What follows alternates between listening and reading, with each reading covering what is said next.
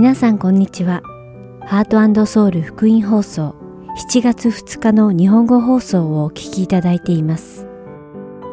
このシーズンは聖書を一緒に読みましょう。アリゾナ・フィニックス JIBC ヤソ牧師によるグランドキャニオンの彼方からと新シリーズイエス様の十二使徒をお届けします。では聖書を一緒に読みましょうをお聞きください。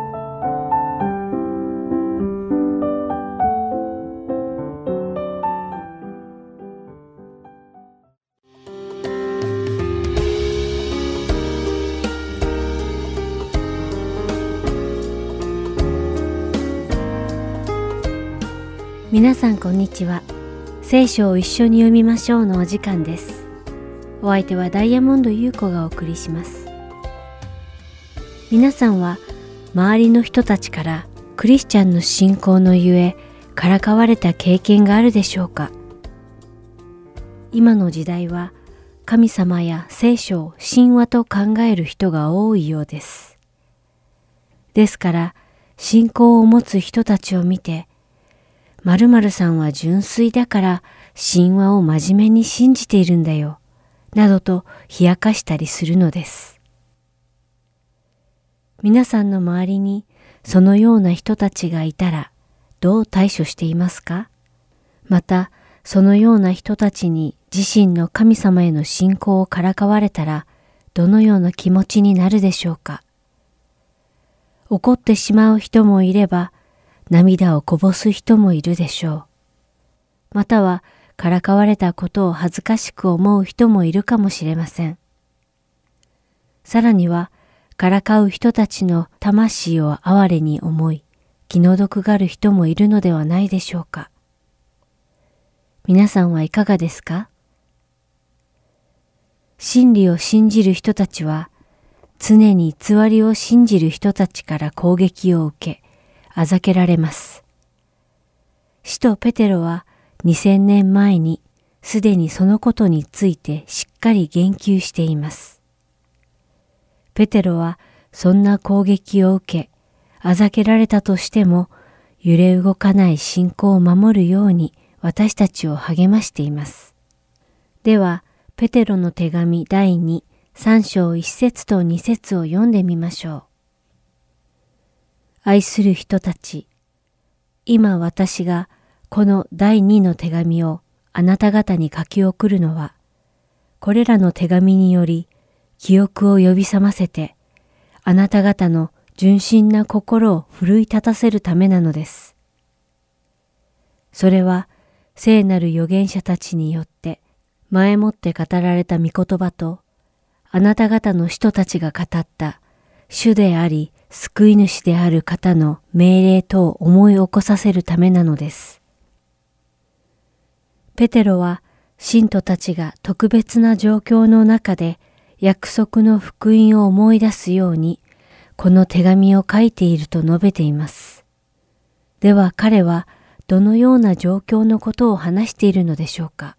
続く3節と4節にその内容が示されています。まず第一に次のことを知っておきなさい。終わりの日にあざける者どもがやってきてあざけり、自分たちの欲望に従って生活し、次のように言うでしょう。キリストの来臨の約束はどこにあるのか。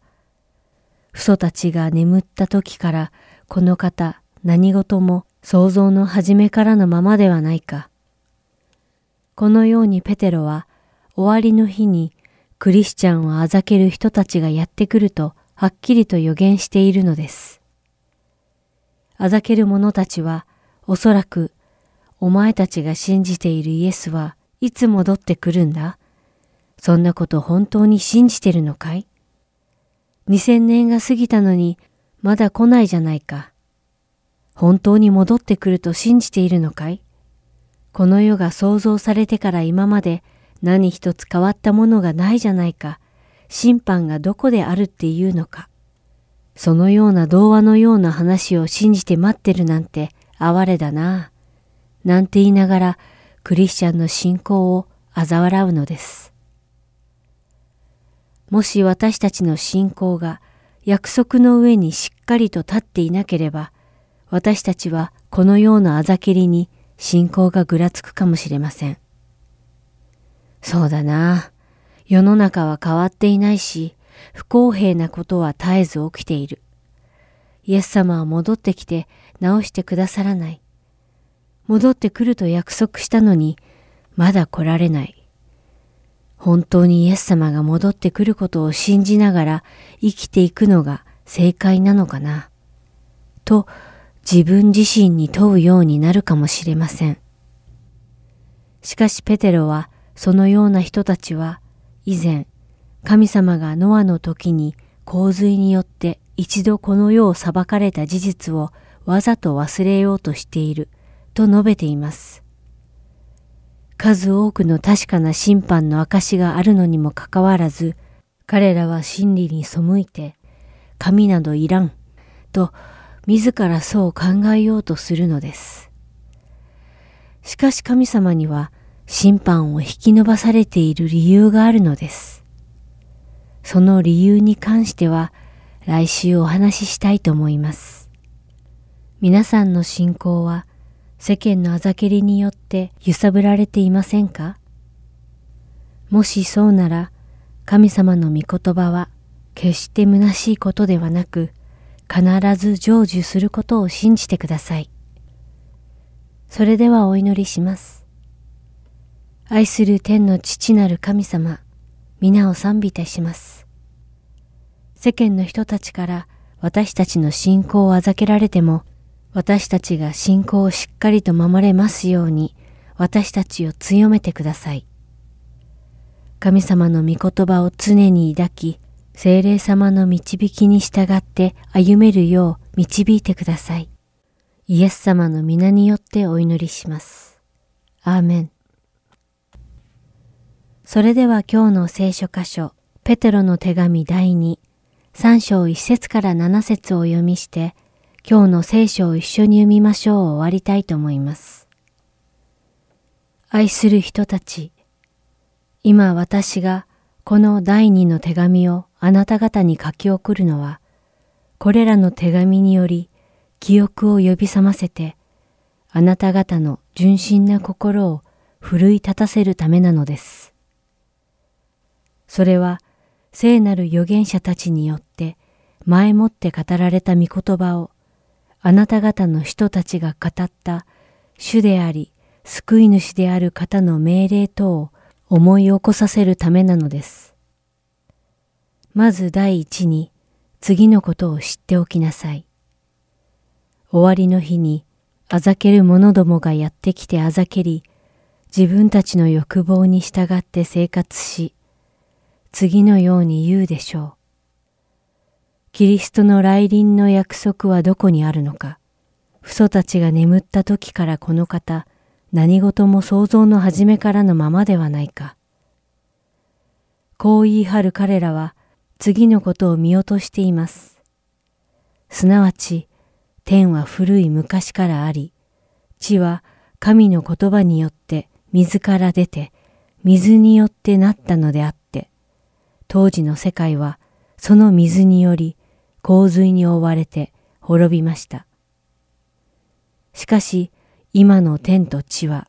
同じ御言葉によって火に焼かれるために取っておかれ、不経験な者どもの裁きと滅びとの日まで保たれているのです。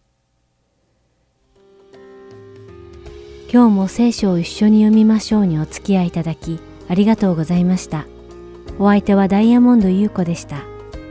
それではまた来週お会いしましょう。さようなら。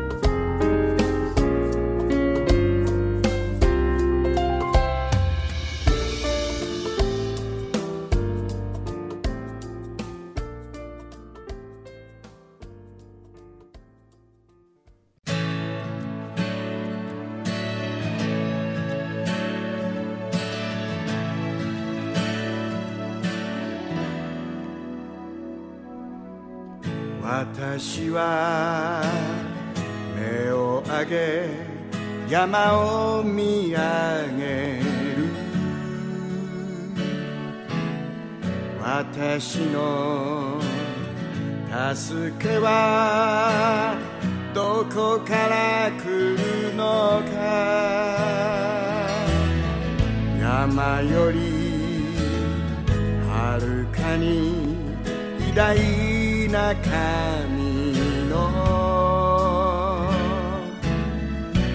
奇跡を期待し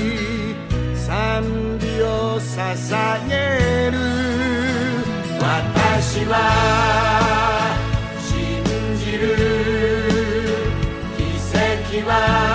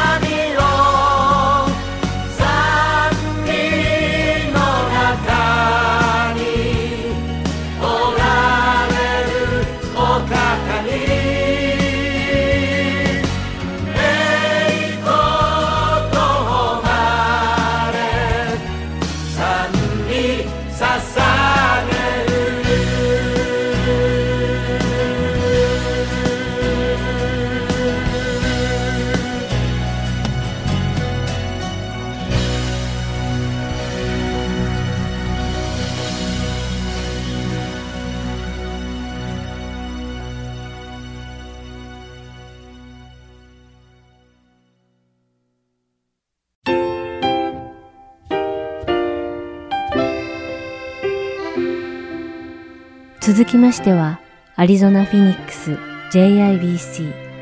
ヤソ牧師によるグランドキャニオンの彼方からをお聞きください。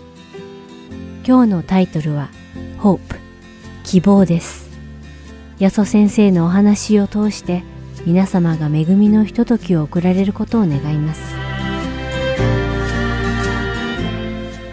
今のね、最後歌ったね、イエス、ジーザスラブスミ主は我を愛すというこの歌ですね、日本語に訳せばですね、あるね、すごく世界的に有名なセオロジアン、神学者の方がいらっしゃるんですけど、その方にですね、あの、聞いたんですね、イエス様の信仰の一番大事なことは何をですかって聞いたらですね、この歌だって言ったんですね。Yes, Jesus loves me. イエス様が本当に私のことを愛してくださる。これが理解できればあなたはですね、キリスト教のことが本当に一番大事なことが分かってますよとその神学者は言いましたね。というのは私たちですね、毎日の生活で生きてると、その loves me の部分がだんだん忘れてしまってですね、いろんなことでやっぱり心が落ち込んでしまうと思うんです。ですからね、今日は本当にあの賛美チームがですね、この歌をね、選んでくださったことは本当に私は嬉しいと思います。さて、えー、今日のメッセージに入っていく前にですね、こんな話をしたいと思うんですけども、まあ、雷ですね。雷。ね、サンデー雷はですね、光が、ね、光が音よりも先に来るわけですよね。光が先に来るんですよね。光が先に来るんですけど、じゃあここでちょっと聞きたいんですけど、音、音はですね、1時間の間にどのぐらい早く進むかと言いますとですね、音。知ってますか？どのぐらいのスピードで音が1時間マイルで進むか。Okay, uh, the answer, answer, go, answer. 700, 761 mile. 761マイル。1時間に進むそうです。では、これめちゃくちゃ難しいんですけど、光は1時間にどのぐらいのマイルで進むでしょう ?Anybody know? Anybody? Okay. The answer is this. はい。はい。日本語で言いますと、6億7000万マイル、1時間にですね、6億7000万マイルのスピードで、光はですね、動くそうですね。はい。それでは、OK、ちょっと難しいこと言い過ぎた、もっと簡単な質問しましょう。日本語のなぞなぞです。日本語のなぞなぞですから、日本語ということで考えてくださいね。光よりも速いものはなーに？ジーザス。OK。日曜学校はいつもね、イエス様と言うと当たるというようになっておりますが、えっ、ー、と、正解はですね、これでございます。希望なんですね。なぜ希望が答えなのかということなんですけども、ちょっと説明させていただきますね。1992年のことでございますけども、新幹線の光号よりも速い高速列車が開発されました。のぞみとは、日本語で言えば、まあ、のぞみ、つまり希望ですよね。光号よりも速いのは、のぞみ号であるというですね、そういう日本語のです。まあ、つまりですね、のぞみは光よりも速い。今日はのぞみということですね、このホープということともに考えていきたいと思います。まあ、前回ですね、ローマ書についてお話しさせていただきました。2週間目にさせていただきました。恵みということに関してですね、共に学んでまいりました。復習しますとですね、恵みとは自分が受けるに値しないものをもらうということであります。もうちょっと具体的に言いますと、罪ある私たち人間が、イエス様の十字架の死によって、十字架の犠牲によって、救いをただで受けるということであります。これが恵みです。今日はこの恵みの話の続きであります。では、ローマ書のですね、5章の2節を開きたいと思いますので、聖書をお持ちの方は開いてください。では、5章の2節をお読みいたします。このキリストによって、私たちは信仰によって今立っているこの恵みに導き入れられました。そして神の栄光に預かる望みを喜んでいます。はい、ここでですね、恵みだけではなくて希望があると言ってますね。そしてこの希望が私たちに喜びをもたらすと書いてある方はですね、過去を後ろを向いて、つまり過去に向いて生きている方がいらっしゃるかもしれません。過去に縛られて生きてるかもしれません。今、今に縛られて生きてる方がいらっしゃるかもしれません。今日はこの喜びを私たちにもたらす希望についてご一緒にですね、ローマ書の5章から学んでまいりたいと思います。では、もう一度お祈りしますので、目を閉じてください。イエス様、今日はこうして一緒に集まってあなたをお願いいたします。この機会を与えてくださって感謝いたします。神様、希望、希望は喜びをもたらすと今、聖書で読みました。どうかあなたの御言葉、ローマ書の5章を通して私たちにその喜びをもたらす、その喜びをもたらす希望を教えてください。そしていつも喜んでいなさい。あなたの御言葉の約束通り、私たちが喜びを持って今日生きていくことができるようにどうぞ導いてください。特に過去、そして今にもし私たちが縛られているならば、どうぞこのイエス様の希望にある喜びに満たされて今日歩むことができるようにどうぞ導いてください。イエス様のお名前によって感謝して祈ります。アメン。今5章の2節読みましたけども、一番最後のところにですね、こう書いてありますね。そして神の栄光に預かる望みを喜んでいます。まあ、ここでですね、神の栄光という言葉が出てきますね。栄光という神の栄光に預かるというのは専門用語では栄華と言いますね。栄華。この栄華っていうのがゴールであるならば、その栄華にたどり着く、つまり途中にある状態のこと、えー、なんていうかと言いますと、マットさん、今日は勘がいいから絶対答えられると思うんですよね。栄華に、栄華にたどり着く途中のことを何て言うんでしたっけ？成果ですね。はい。成果と言いますね。ね、成果という、まあこれ専門用語の話をしておりますが、イエス様を信じますと言ってですね、信じたとき、まあ霊的に生まれるというふうに聖書言ってますよね。そして霊的な赤ちゃんからですね、まあこう成長していくわけですね。時にキューッとこう伸びる時もあると思うんですね。しかし、あるところから落っこちてしまうこともあるかもしれません。しかしまた、どっかでですね、また立ち直って上がっていく。このようにですね、クリスチャンの人生というのは、まあ、アップンダウンを繰り返しながらも、上に向かって上がっていく。これがクリスチャンの人生であります。最初は霊的な赤ちゃんですから、誰かに支えられて、よちよち歩きを始めるでしょう。しかしそれがですね、だんだん自分一人で歩くようになります。それだけじゃなくて、今度はもっと早く走れるようになる。そしてですね、早く走るどころじゃなくて、今度は他の人をですね、背負ったりですね、世話できるようになっていくかもしれません。このように私たちが霊的に成長していく中で、最初は自分のことができなかった、周りに手伝ってもらったのがだんだん自分のことができるようになっていきます。自分でお祈りできるようになります。自分で聖書読めるようになります。そして自分で神様の導きを聞いて判断できる人になっていきます。それだけではなくて、今度は自分だけではなくて、他の人を助けたり、ヘルプしたり、導いたりします。まあ、先週ですね、私はここにいませんでしたけども、ですね、インターネットで見てたんですけど、ですね、私がいなくても教会が立っていくっていうのを見て嬉しかったですね。教会はそのようにですね、様々な人たちがキリストにあって他の人を助け合いながら共に歩んでいく、そういう場所であります。そしてこのように成長していく中で、ゴールにたどり着くことを専門用語で栄華というわけですね。この栄華にたどり着いた時ですね、あなたは罪との戦いに勝利しています。老化とかそういった意味から完全に解放されています。そして人格的にあなたは成熟した人になっています。つまり、栄華というのは、クリスチャンがキリストにあってですね、アップンダウンすりながらも変えられていって最後にたどり着くことを栄華とこういうわけですね。まあそういう希望があるよっていうことをですね、パウロが5章の2節で語ってるわけです。しかしこの栄華の素晴らしいところはですね、一部の限られたステージに立っているクリスチャンしかそこにたどり着けないわけではありません。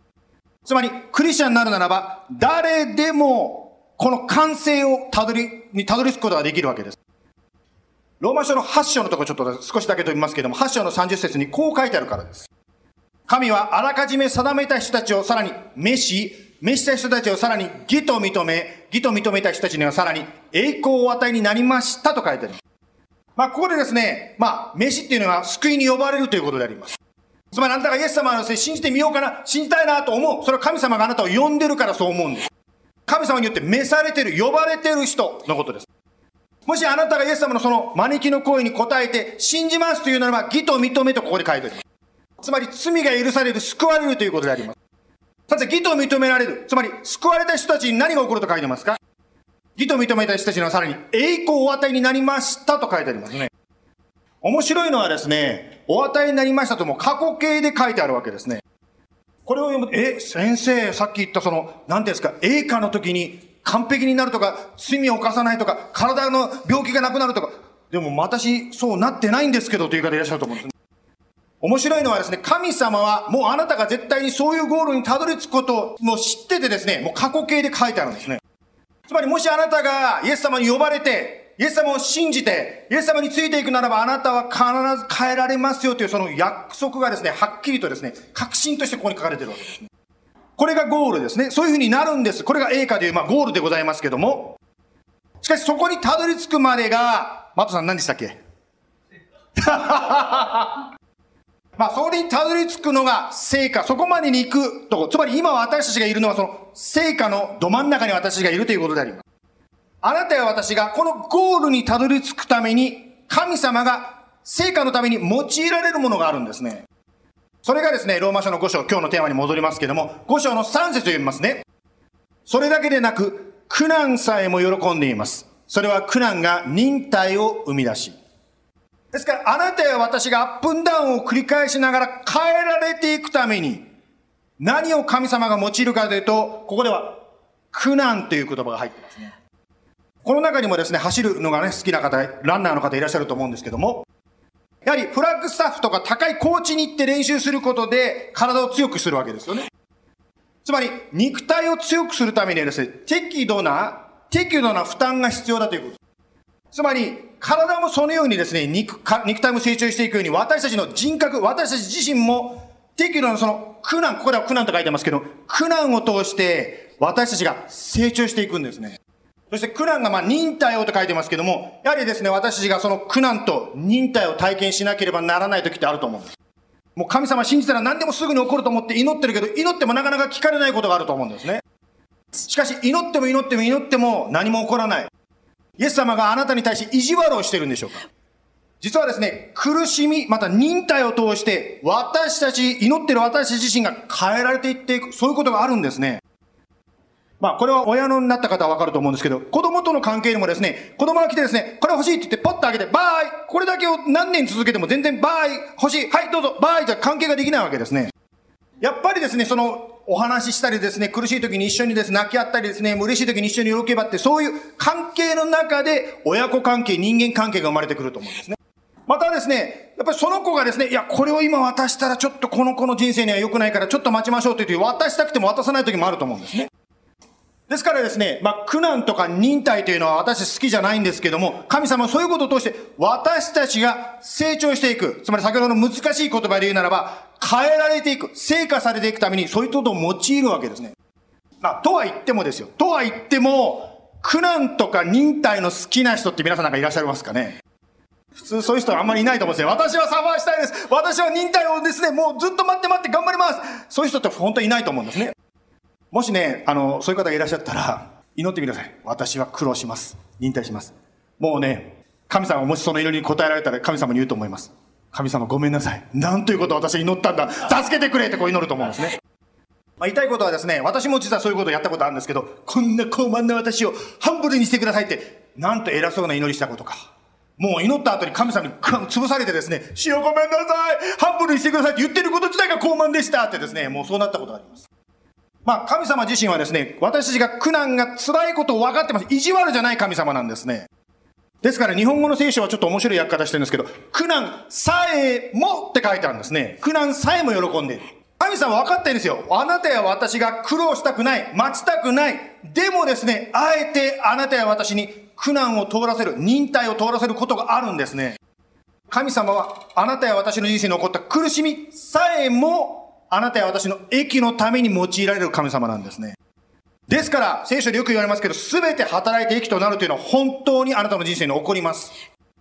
ですから、嬉しいことも、祈りがすぐに応えられることも、また嬉しくないこと、苦しみ、また忍耐も、すべてが働いて、私の、あなたの益となってるんで。ですから、まずですね、ローマ書の5章から覚えていただきたいと思うんですけど、苦難がある。また忍耐を試される時が来るということ自体が全て悪いわけではないということを覚えてください。しかしですよ。先ほど言いましたように、自分から進んでですね、苦しませてくださいという必要もありません。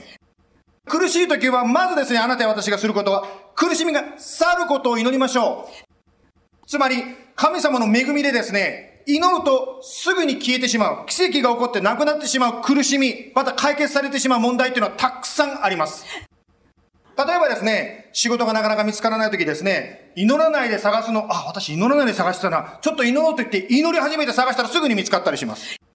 また病院に行ってですね、お医者さんにですね、あなたはこれこれこれをしなきゃいけませんよって言われて、ああ、もうダメかというふうに思うかもしれないけど、その時にですね、イエス様、どうぞ私を癒してくださいと祈ったら、奇跡的にその問題が消えてしまうことだってあります。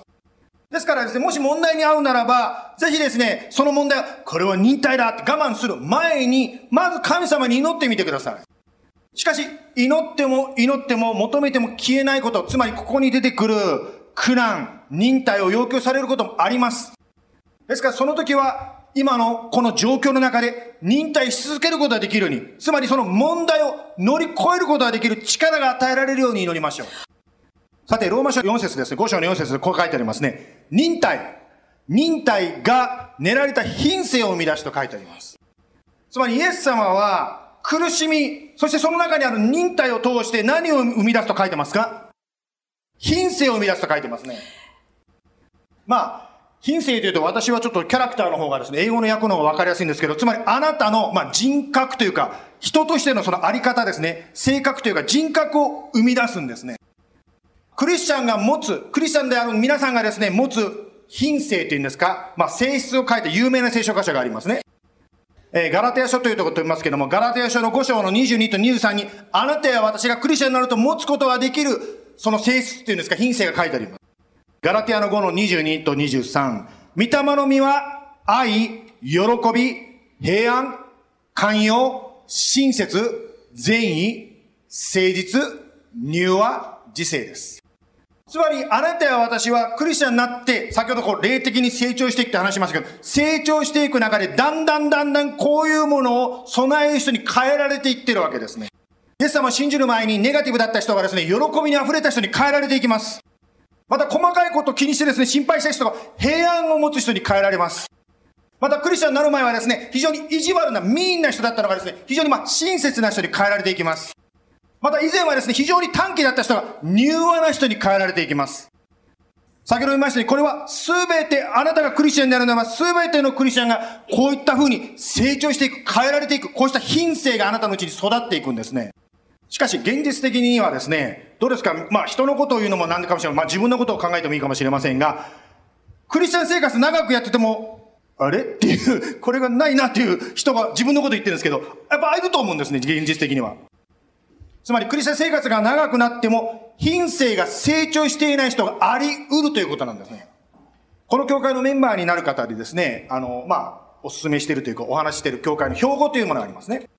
その中にこう書いてますね。in essential unity, in no essential liberty と書いてますね。あの、先日ですね、まあ、アメリカの国籍を取得するセレモニーに参加させていただきました。その中でですね、いろんなこう、お話を聞いてて思ったんですけど、この国自体がですね、やはりこの essential において unity だっていう、そういうことに関してのすごく感じがしました。しかし、 liberty、つまりいろんな背景を持った人たちが、一つのその essential の面で一緒になってですね、国を築いていこうとしている国、あ、これがアメリカなんだなと改めて思いました。そして、この標語の中の一番最後ですね、in everything love と書いてありますね。つまり、自分と考えの違う人、自分と肌の色の違う人、そういう人でも愛していく。しかし現実的にどうでしょうか。まあこれは教会のね、もちろん標語であって聖書の教えで、聖書のどっから書いたわけじゃないんですけども、でも、クリスチャン生活が長くなってくるときにどうですか。自分と違う人に対する寛容さが薄くなっている人いませんか。もちろん聞いていただきたい。これは誰かを責めるために言っていただきたい。私のこと言ってますよ。まず自分の中に見たときですね、本当になかなかですね、ああ、私と違う人に対する愛が足りないなということをすごく反省されます。またいかがでしょうか？こう、感謝を、が薄れてくることありませんでしょう神よりも周りの人の目を気にするようになっていませんか？愛を持って真理を語ることに難しさを感じていませんか？まあ、品性というものが実はそこにだから出てくるわけですね。まあ、あの、牧師ね、私も、あの、今回ね、先週休みを取らせていただいていませんでしたけども、やっぱ休みの時にですね、やっぱなんかこう、神様が新しいことを教えてくれるんじゃないかなということで私も期待しております。ですから皆さんもですね、休みに行ったりしながら、やっぱ神様になんか新しいことを語られないかなと思ってぜひ期待してください。私の場合はですね、これ休みられる教えられたのは、品性が育ってないなという非常にですね、ハンブルにずれました。あの、ローマ書にですね、書いてある、まあ、品性ですね。品性という言葉なんですけど、もうここで書いてある英語ではキャラクター、また日本語では品性で訳されている言葉、違う訳し方をするとこう訳すことができます。それは、テストされて、示された品性という意味ですね。ですね。ですから、テストされることを通して現れてくる品性。言い方を、ま、私の場合はですね、テストされてご足りないなということに気づいたので、そういうのが見えたわけですけど、しかしもし皆さんの中でですね、あ、私はまだだなと思うなら、がっかりしないでください。というのは、そこで足りないなと気づくことを通して、そこからですね、あ、この面において成長していこうということに気づくとき、つまり成長の時になるんですね。そして神様に、あ、私はクリスチャン生活長年やってるから大丈夫だと思ったけど、あ、まだまだ足りないんだ。そうだ。品性の面において成長していこう。この面において成長していこうと、こう学んでいくことができます。まあ一般的にクリスチャンとして成長する、弟子訓練するというと普通はですね、バイブルスタディ、勉強するということを考えると思うんですね。進学校に行くとか、で、聖書の学び会、セミナーに参加するとかですね、そういうことを考えると思います。まあ確かに知識は大事なのは確かでございますね。というのは聖書は信仰は聞くことから始まると書いてあるように、まず知識がなければ信仰を築くことができないから。しかしですよ。しかし、知識を増やすだけになるならば頭でっかちになる。つまり、高慢になってしまうんだよね。そしてその知識を用いて他の人を裁き始めたり、または感謝することを忘れてしまったりします。知識は、聖書の知識は品性を磨くための、気づくための道具なんですね。つまり聖書をいろんなこと知ってるのはですね、皆さんの前でですね、私はこんなに知ってると見せびらかすために使うんではなくて、あなたが知ってることをあなたがどう実行するかが大事であるということです。つまり、知ってる神様の教え、信仰を使っていく。これが信仰に生きるという意味であります。もし100学んで何も実行しないならば、3つ学んで1つでいいから実行することが大事だと思います。さて、私は映画が好きだということをよく言ってますし、さっきね、立ち話ですね、ある方がですね、今オープンしたこの映画見に行ったらいいよって勧めてくれた方いらっしゃるんですけど、まあ、あの、その映画の一つにですね、こういう映画、これ最近の映画じゃないんですけど、こういう映画があります。あの、この映画はね、まあ私は個人的にすごく好きなクリスチャンの映画なんですけども、その中にですね、こんなセリフがあります。日本語に訳しましょう。この映画の中のセリフなんですけども、二人の農夫がいました。二人ともですね、雨をください、雨をくださいと神様に祈った方です。しかし、二人のうちの一人だけが、雨が降ったらこうしようということで、降った後の準備を始めた人がいます。どちらが、この二人のうちのどちらが神様を信頼したでしょうかというふうなですね、そういうセリフがですね、この先ほどの映画にあるんですね。prepare for rain。つまり神様がこれからあなたや私たちの人生にしようとすることを求めていく。そしてそれのために備えていく。つまり、あなたが聖書の教えを信じているならば、ただ知ってることを見せびらかすんではなくて、知ってるならばそれを実行してみましょうということであります。実はですね、この知ってるというか、信じてることというか、まあ、信仰を実践しようということで、この教会は、私個人として、牧師としてですね、この教会の牧師として、一つのチャレンジがあります。一つですね、私がこの教会に来る前にですね、実は、まあ、3年前に牧師になります。その前にですね、ある一つの思いが与えられました。オリンピックですね、近代オリンピックは、記念大会ですね。何人か忘れましたけど、記念大会は発祥地のですね、アテネで行ったという話がありますね。それと同じようにですね、まあ、JCPN というですね、私たちの教会の中で、まあ、そういうですね、いろんな、まあ、北米ですね、アメリカとカナダにいろんな日本語の教会を立てていこうという、そういうムーブメントがありますが、2023年ができてから20年経つんですよ、それから。つまり2023年でですね、20周年として、この JCPN の総会をですね、GIBC がホストできたらいいなとこう思いながらこの教会に私は来たんですね。JCPN というのはですね、アメリカやカナダ、そして日本から教会のリーダーたちが100人以上集まるですね、そういうですね、集まりなんですね。そしてまあ、たくさん人が集まりますけども、その人たちをおもてなしするホストとなる教会があります。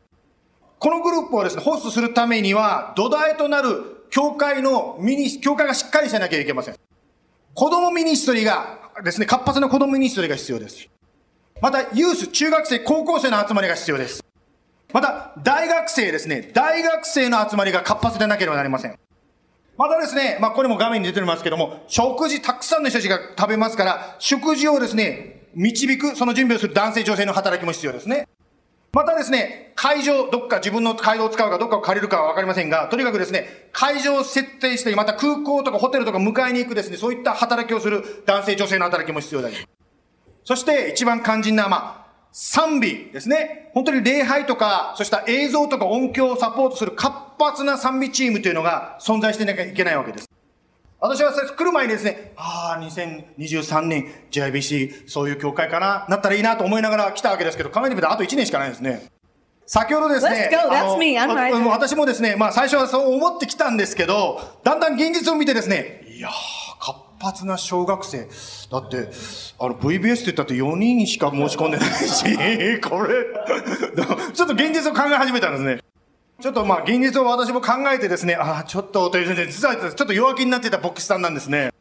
しかしなんでこういうこと言うかというとですね、なんか大きな集会やることがゴールではなくて、本当にこのフェニックスの街で、480万人のこの街で、たくさんの人が救われてくるならば、普通起こるはずじゃないでしょうか。ですからですね、私たちはその、まあ、雨が降ること、神様が働くことを期待してですね、バケーションバイブルスクール、頑張りましょうね。バケーションバイブルスクールとか、またユースのキャンプとか、また家庭の様々なスモールグループや家庭集会とか、また様々な賛美の集会とか講習会とか、いろんなことを通してですね、本当に私たちがイエス様に会って、成長していきたい。強くなっていきたいと思うんですね。もう一度まとめますと、あなたが知っている聖書の約束を聞いて、それを実行していくことの大切さということが言っています。その忍耐の体験の中で、品性が、あなたや私の人格が育っていくんです。ルカの福音書でイエス様がこんなことをおっしゃいました。良い地に巻かれたものとはこういう人たちのことです。彼らは立派な良い心で御言葉を聞いて、それをしっかり守り、忍耐して実を結びます。今日の話を少しまとめますと、3つのポイントで言いますけども、1番、あなたや私が苦しみに遭うときは、まずその苦しみ、その問題が消えるように、奇跡的に解決するように祈りましょう。こととして神様の奇跡、神様の栄光が表されるように祈りましょう。2番目、祈っても、祈っても問題が残る場合があります。その時は、忍耐を持って聖書の教えを一つ一つ実行していきましょう。もちろん辛くなった時はですね、自分一人で我慢しないで、他のクリスチャンと分かち合って、一緒に祈って励まし合っていきましょう。最後に三つ目のポイントですね。その忍耐、あなたの忍耐の体験を通して、あなたや私の人格、品性が整えられていきます。ですからですね、苦しみの中にとっているとき私たちはですね、祈りが聞かれたときに初めて答えが来ると思うか、思うと思うんですけど、実は祈りが聞かれる前、つまり忍耐している、その苦しみを通っている中ですでにですね、あなたが変わっていっているという奇跡が起こってるんです。あなたが本当に変えられた証拠は、実はですね、自分では気がつかないということ一つの証拠なんですね。人前に出てですね、どう？私品性が成長したでしょ？ちょっと。ってこう言ってるときはですね、育ってない証拠なんですね。じゃなくて、本当に育ってる時、あなた自身はですね、もう苦しんで大変、忍耐しても待ちきれないと思ってるかもしれないけども、その忍耐してる中で、実はあなたが変わっていってるんですね。成長していってるんですね。それを通してですね、あなたもですね、私がやったんじゃない。これはもう神様だと自分でもわかると思います。はい。今日のまとめとして最後にですね、ローマ書の5章の4節、そして5節を読みますね。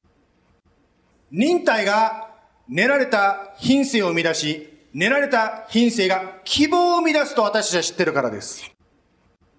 五節この希望は失望に終わることがありません。なぜなら、私たちに与えられた精霊によって神の愛が私たちの心に注がれているからです。お祈りしましょう。イエス様、今日はこのローマ書の5章から、あなたがどのように私たちを変えられるのか、つまり品性を生み出すのかということについて学んでまいりました。私たちは本当に祈りがすぐに聞かれる。すぐに願ったことが叶えられる。それだけを神様の答えとして思いますが、しかし、そうではなくて、失望しそうになる。我慢しなきゃいけない。待たなきゃいけない。思い通りにいってない。そのようなフラストレーションの中に実はあなたが働いているということを今日学びました。そのこととしてあなたが私たちを変えてくださっている。私たちを成長させてくださっている。私たちを磨いて輝かしてくださっていることを学びました。しかしあなたもご存知のように、やっぱり苦しみは嫌です。忍耐は嫌です。どうぞ、もしそういうことがあるならば今日学んでいるまずあなたにイエス様、どうぞこれを取り除いてください。解決してくださいと祈ります。そして本当に今まで、もう最初から諦めて祈れなかったことがあるならば、そのことも許してください。どうぞ神様、まず問題なならば、あなたに祈ります。あなたに求めます。苦しい時は苦しい。痛い時は痛い。死を助けてくださいと祈ります。もし、しかし、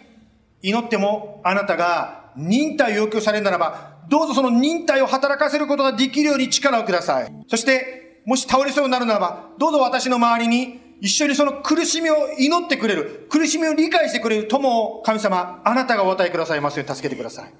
しかし感謝します。その忍耐は、そして苦しみは決して失望に終わらないことを感謝します。あなたの精霊によって神の愛が私に注がれているので、この苦しみが希望に、喜びの希望に変わることを感謝します。どうぞこの夏、そのような深いキリストの私たちに対する愛を知ることができますように。苦しい時も共にいて導いてくださる神であることを感謝します。どうぞ今週1週間、お一人お一人、私たちをあなたが守りまた導いてください。そのあなたに今、賛美を持って感謝を捧げます。イエス様の名前によって祈ります。アーメ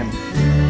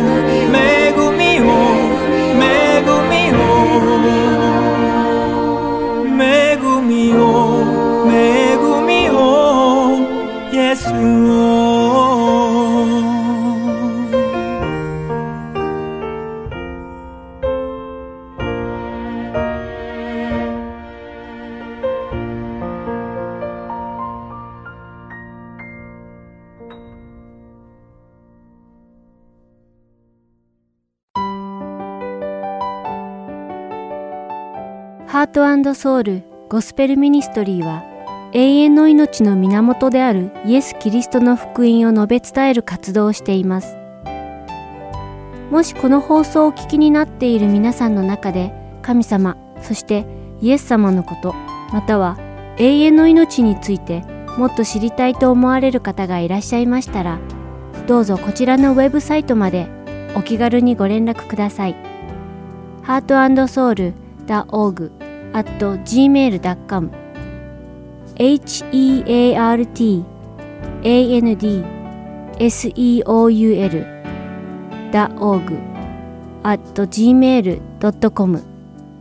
またこれからもこのハートソウルミニストリーの CD をご希望の方は E メールとお名前ご住所をご記入の上ハートソウルの E メールまでお知らせください。ご連絡いただき次第配送無料にて送らせていただきます。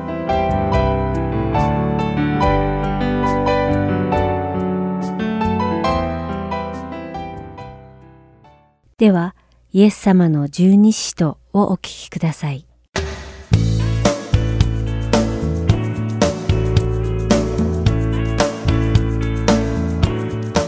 ハートソウル福音放送のリスナーの皆さんこんにちは。横山まさるです。今週から始まるイエス様の十二使徒という新しい番組のホストを務めさせていただくことになりました。どうぞよろしくお願いします。さてこのイエス様の十二使徒は今回から13週にわたってイエス様が選ばれた十二使徒たちの生涯をたどり彼らが一体どのように生きたのかを調べていきます。そしてそこから主が示してくださる霊的な教訓を学んでいくことが趣旨となっています。さて記念すべき初回の十二使徒として白羽の矢が立ったのは皆さんもよく知っている使徒ペテロです。これから彼の生涯をたどりながら考えてこの新しい番組の幕を開けることにしましょう。では早速始めましょう。まず、ペテロの名前について見てみましょう。彼の本名はシモンでした。このシモンという名前は、当時1世紀のユダヤ人の世界ではごく普通のもので、新約聖書にもたくさんのシモンが登場します。イエス様の十二使徒の中にもシモン・ペテロと熱心党員シモンという二人のシモンがいました。その他にもベタニアに住みイエス様に食事を振る舞った重い皮膚病を患っていたシモンや、イエス様を試みるために自分の家に招いたパリサイ人シモンも出てきます。その他にもイエス様に代わって十字架を背負わされたクレネ人の名前もシモンでした。またペテロにはシモン・バルヨナという別の呼び名もありました。バルは子供を意味し、ヨナとはヨハネのことです。つまり、シモン・バルヨナとはヨハネの息子シモンを指していました。また、ペテロのアラム語の名前はケパスだったので、聖書の中の様々な箇所でケパとして登場しています。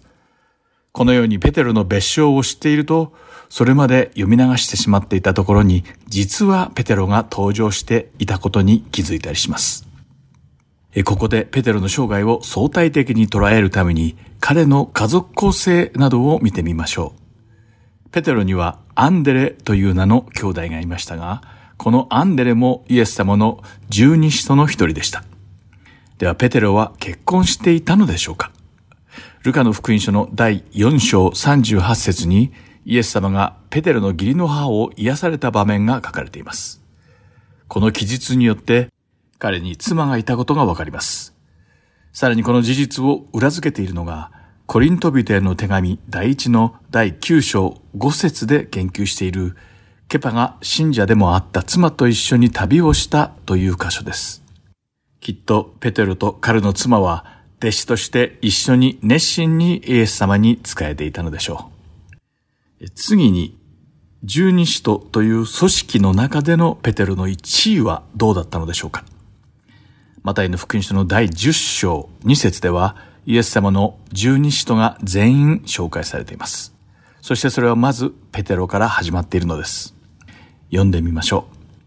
う。さて、十二使徒の名は次の通りである。まず、ペテロと呼ばれるシモン。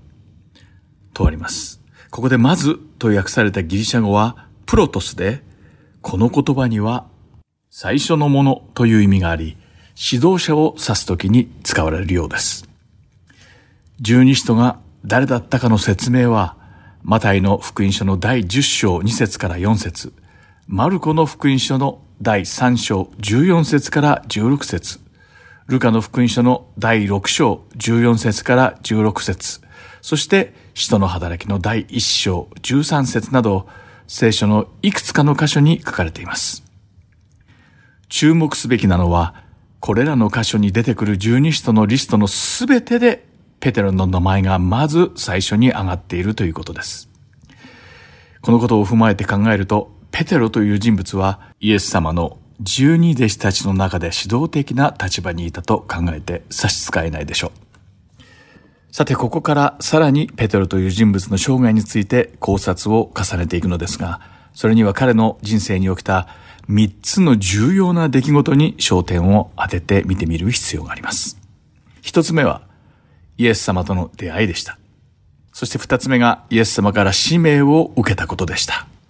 最後の三つ目は、ペテロがイエス様を否定してしまうのですが、その後イエス様に許されて十二使徒へと戻ったことでした。私たちはペテロに起きたこの三つの重大な出来事から、私たちが主と共に霊的に歩むための重要な教訓を学ぶことができます。それはイエス様が私たちのために大いなる計画を用意してくださっているということです。皆さんも知っているように、ペテロの人生は波乱万丈で浮き沈みがたくさんありました。また彼はせっかちで短気で衝動的でした。そして守れない約束をしてしまうことがよくあり、いつもすぐに何かを始めようとするのですが、それを終わらせることができずに中途半端で終わってしまっていました。その結果彼は何度となくイエス様から叱られていたのです。人間的に考えれば、どうしてこのような人がグループの指導者はもとより使徒にまでなれたのかと不思議に思うかもしれません。でもイエス様はそんなペテロのために偉大な計画を用意しておられたのです。ヨハネの福音書の第1章41節から42節には、ペテロの弟のアンデレがペテロを最初にイエス様に紹介した場面が書かれています。読んでみましょう。そこには、彼はまず自分の兄弟シモンを見つけて、私たちはメシア、訳して言えばキリストに会った、と言った。彼はシモンをイエスのもとに連れてきた。イエスはシモンに目を留めて言われた。あなたはヨハネの子シモンです。あなたをケパ、訳すとペテロと呼ぶことにします。と書かれています。この聖句はペテロとイエス様が最初に出会った場面です。この中にイエスはシモンに目を留めてとあるのですが、ここで目を留めると訳されたギリシャ語はエンブレプサスで、この言葉には人の外見を超えて見るという意味があります。それは誰かの最も内なる自己を覗き込むことを意味しているのです。ですから聖書にイエスはシモンに目を留めてと書かれた本当の意味は、イエス様はペテロの本当の姿を見抜かれてしまったということなのです。イエス様はペテロの怒りっぽく誘惑に弱い性格を瞬時に悟られたばかりでなく、ペテロが生きるためにしてきた仕事や家族関係、そして彼の義理の母の健康状態がいかに悪いものであったかなども瞬時に見抜かれていたのです。ペテロをよく知る人々は、他の人たちを導くリーダーとして、また地上に神の王国を確立する働きのためにイエス様がペテロを選ばれたことに全く納得がいかなかったかもしれません。しかしイエス様には別のお考えがあったのです。ここでイエス様がペテロに初めて出会われた時におっしゃったことを見てみましょう。イエス様はペテロのすべてを知っておられた上で次のように言われたのです。あなたをケパ、訳すとペテロと呼ぶことにします。ちなみにこのケパという名前の脚中には、ケパとはすなわち岩とあります。また聖書には書かれてはいませんが、イエス様がおっしゃりたかったのはきっと次のようなことだったのではないでしょうか。ペテロ、あなたは情緒不安定で気性も荒い人です。その上、守れない約束をしたりするので、信用してもらえないかもしれません。また、大胆にすぐ何かを始めるけれど、途中で諦めたり、三日坊主になりがちです。でもペテロ、私はあなたのそういった短所をすべて知った上で、あなたのために素晴らしい計画を用意しているのです。あなたはケバ、すなわち岩となることでしょう。ではなぜイエス様はこのように言われたのでしょうか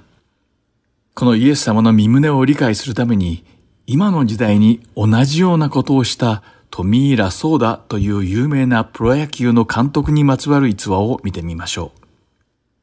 彼が LA ドジャーズという球団の監督をしていた時、オレル・ハーシーザーという新人投手が入団してきました。オレルは驚くほど速く正確な球を投げる剛腕に恵まれていたのですが、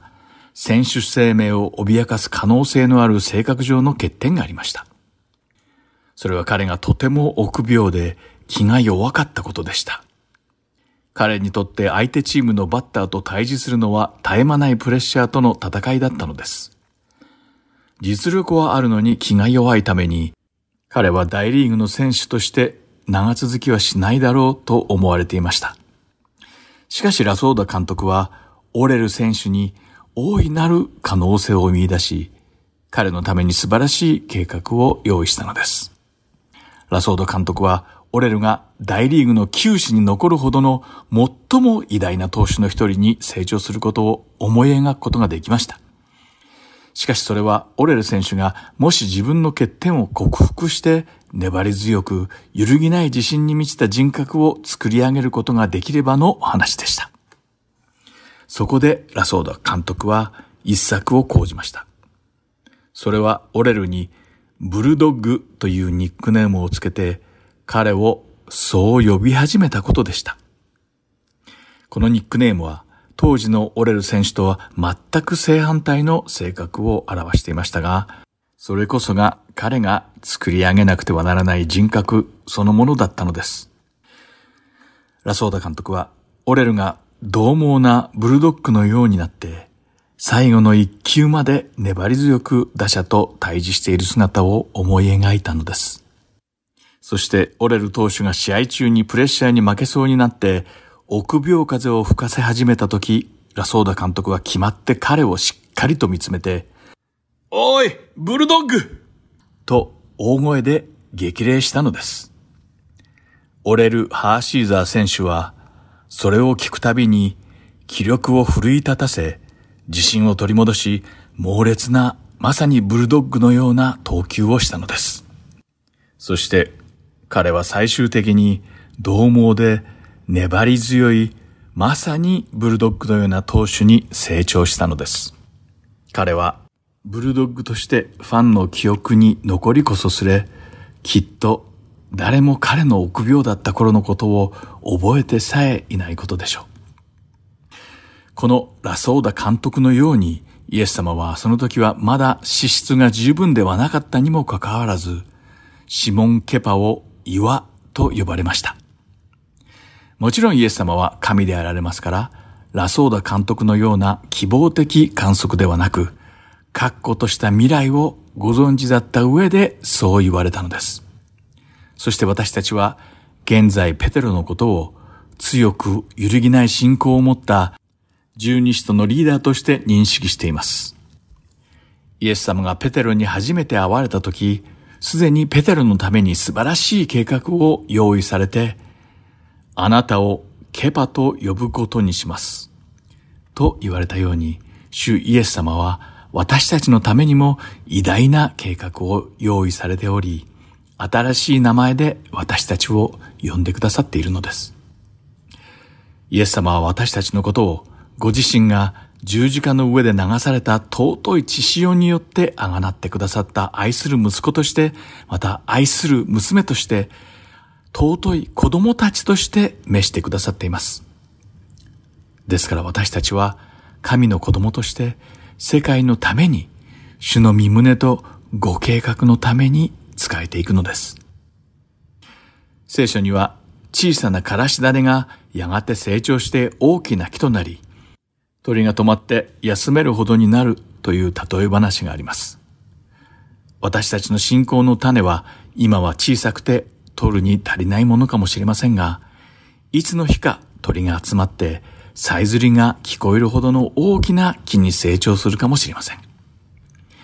また私たちの信仰生活は今はその小さなからし種のように取るに足りないものに思えるかもしれません。しかし、イエス様がそれを植えてくださるとき、私たちは芽を出して大きな木に成長し、集まって歌う鳥に枝を差し出せるようになるのです。神様が私たちのために用意してくださっている計画を私たち全員が知ることができるように祈っています。そうすれば私たちは希望と信仰を持って生きることができるからです。今日のイエス様の十二使徒はここまでです。最後までお付き合いくださってありがとうございました。また来週お会いしましょう。お相手は横山まさるでした。さようなら。